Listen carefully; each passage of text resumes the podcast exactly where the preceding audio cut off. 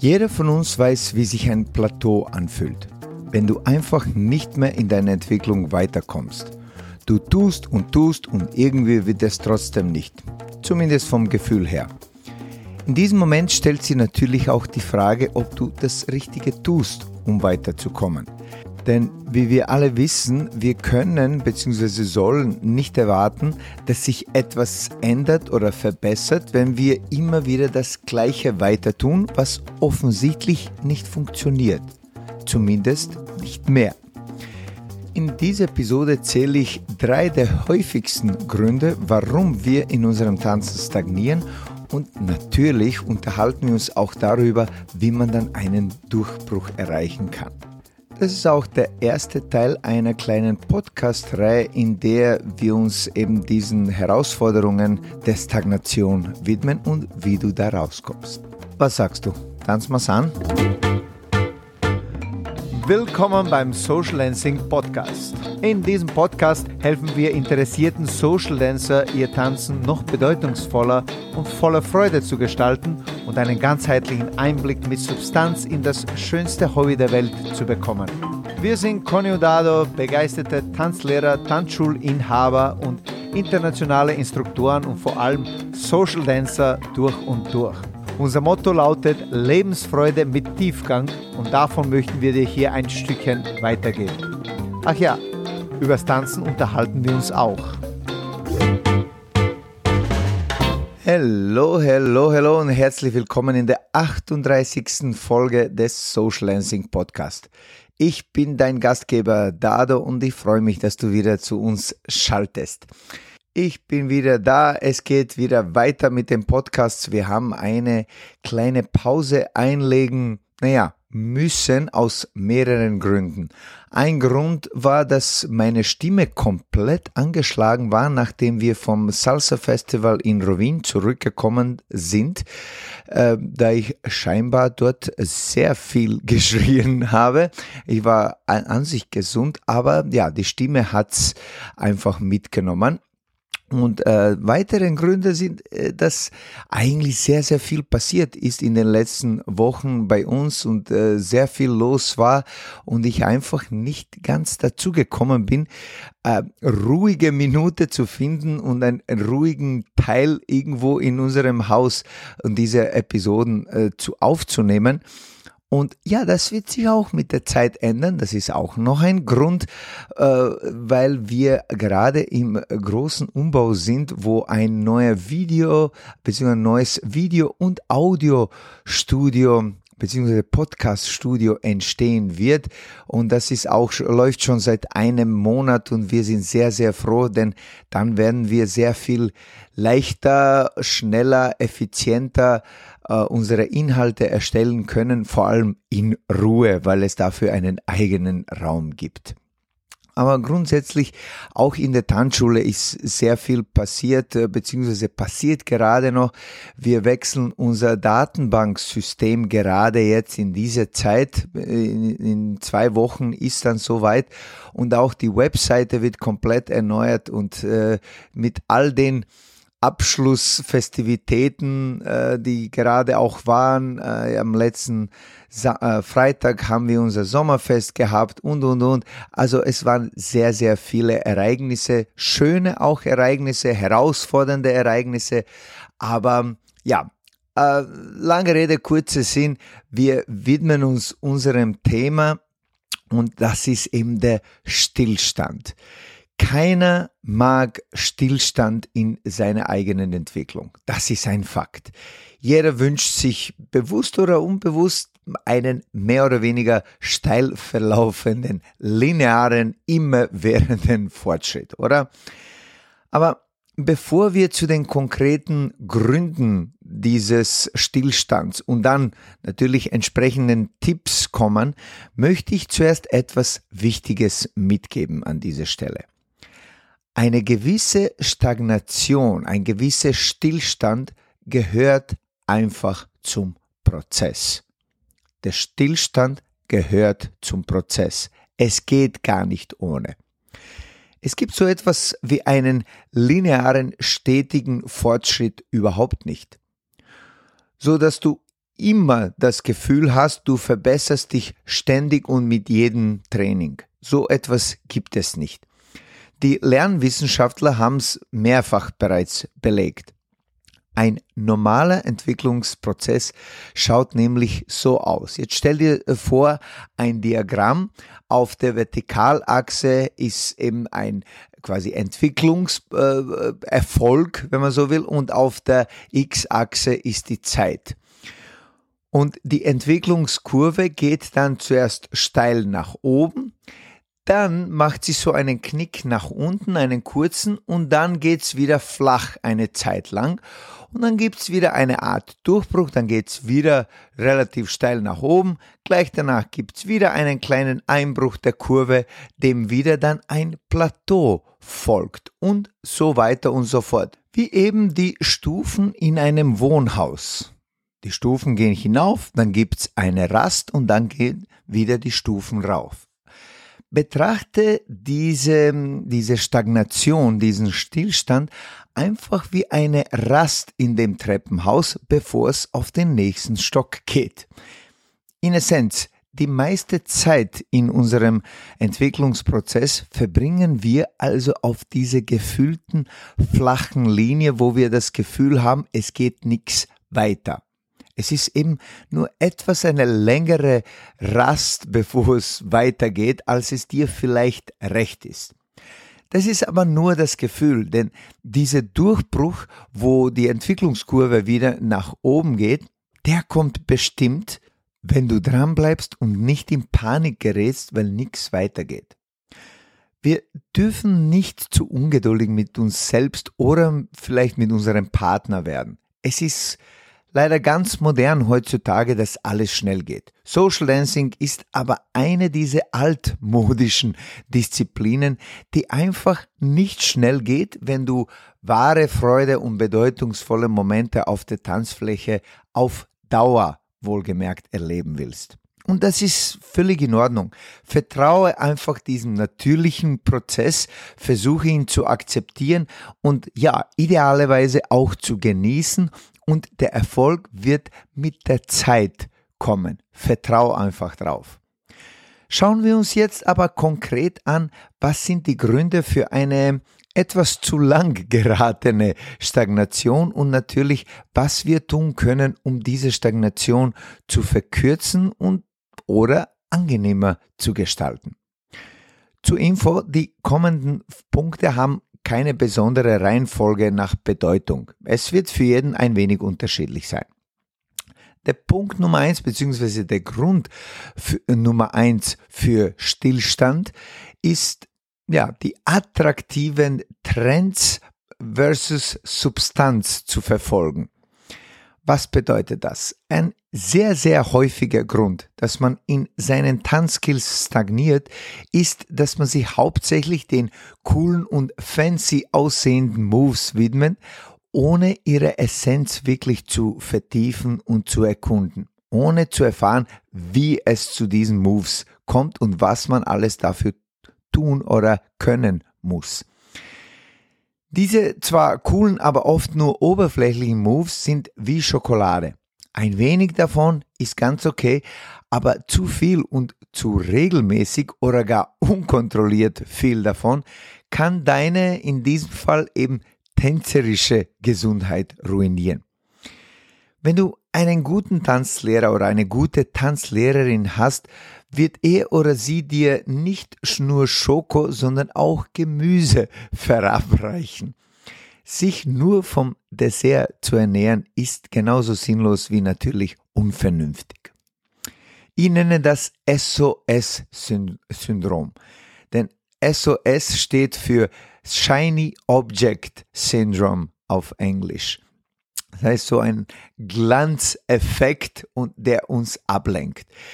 Diese Moves und ihre Attraktivität lenken eben unsere Aufmerksamkeit von den grundlegenden Fähigkeiten ab, die diese Moves natürlich voraussetzen. Bitte äh, verstehe mich hier nicht falsch. Ich liebe fancy Moves. Ich liebe, wie es sich anfühlt, sie zu tanzen, was für ein Gefühl sie mir und meine Partnerin geben. wenn man natürlich sie richtig gut tanzen kann, klarerweise. Ich habe nur ein Problem damit, dass die dafür notwendigen Fähigkeiten eben von vielen Instruktoren einfach vorausgesetzt, aber viel zu selten vermittelt werden. Und dann schlussendlich bleibt es eben nur an den oberflächlichen und halb nur getanzten Moves. Ich mache es in meinem Unterricht immer wieder so, dass ich sehr wohl coole und fancy Moves unterrichte, aber viel mehr als ein Vehicle oder vielleicht manchmal als eine Art, sagen wir so, Köder, um eben eine wichtige Technik oder Skills zu vermitteln. Dann sind die Leute im Kurs viel motivierter, an den Grundlagen zu arbeiten, wenn sie wissen, wie dann die Belohnung aussieht. Man könnte das eine mit Schoko überzogene Karotte nennen. Der zweite Grund, warum du in deinem Tanzen stagnierst, ist, dass deine Solo-Skills nicht ausgereift sind oder etwas mehr Politur brauchen. Das ist ein ganz, ganz häufiger Grund.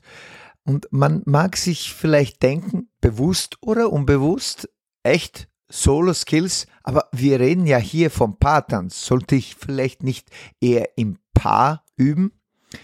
Ja, in einem Fußballteam zum Beispiel sind auch elf Leute, von denen aber jeder Einzelne oder Einzelne an seinen oder ihren Skills arbeiten muss. Alleine. Erst dann kann jeder Spieler seinem Team einen Beitrag leisten, oder? Sprich, Du selbst musst viel mehr an deinen Solo-Skills arbeiten, als du es vielleicht oder wahrscheinlich jetzt tust, um diese dann im Partnerwork übertragen und abrufen vor allem zu können. Viel mehr als du glaubst. Es ist utopisch und sinnlos, meiner Meinung nach, immer nur im Paartanz zu trainieren. Das ist wie wenn jedes Fußballtraining nur aus dem aufs Tor schießen bestehen würde. Ja, das Tor zu schießen ist das schlussendliche Ziel im Fußball, aber Betonung auf schlussendliches Ziel. Aber es sind viele kleine Schritte davor, die uns erst vors Tor führen, um dann das Tor zu schießen. Im übertragenen Sinne natürlich. Okay, Verstanden. Man muss also an seinen Solo-Skills werkeln. Aber jetzt fragst du dich vielleicht, wie? Was soll ich da tun? Gerade deswegen haben wir unsere Big Five kreiert.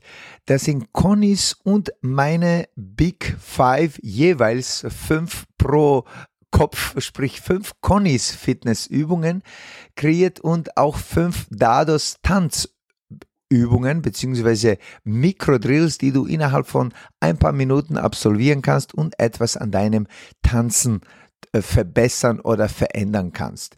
Diese Big Five mal zwei Drills findest du auf socialancingacademy.com und die sind natürlich kostenlos für dich. Wenn du aber alleine nicht gerne tanzen übst und mehr Struktur, Begleitung, Community brauchst, dann kann ich dir sehr gerne unsere regelmäßigen Livestreams in der Social Lancing Academy empfehlen. Momentan übertragen wir jeden Dienstag und Donnerstag zwei kurze Einheiten von jeweils 25 Minuten, die ich Social Lancing Essentials am Dienstag nenne und am Donnerstag sind Afro-Latin-Einheiten, Body Movement und Co. Die, vor allem diese Dienstagseinheiten sind extrem beliebt unter den Member der Academy, da sie eben kurz, sehr konkret und praktisch sind. Darin üben wir eben die wichtigsten Skills für einen jeden Tanzstil, also tanzübergreifende äh, Mikro-Drills und Skills, kurz spielerisch und regelmäßig.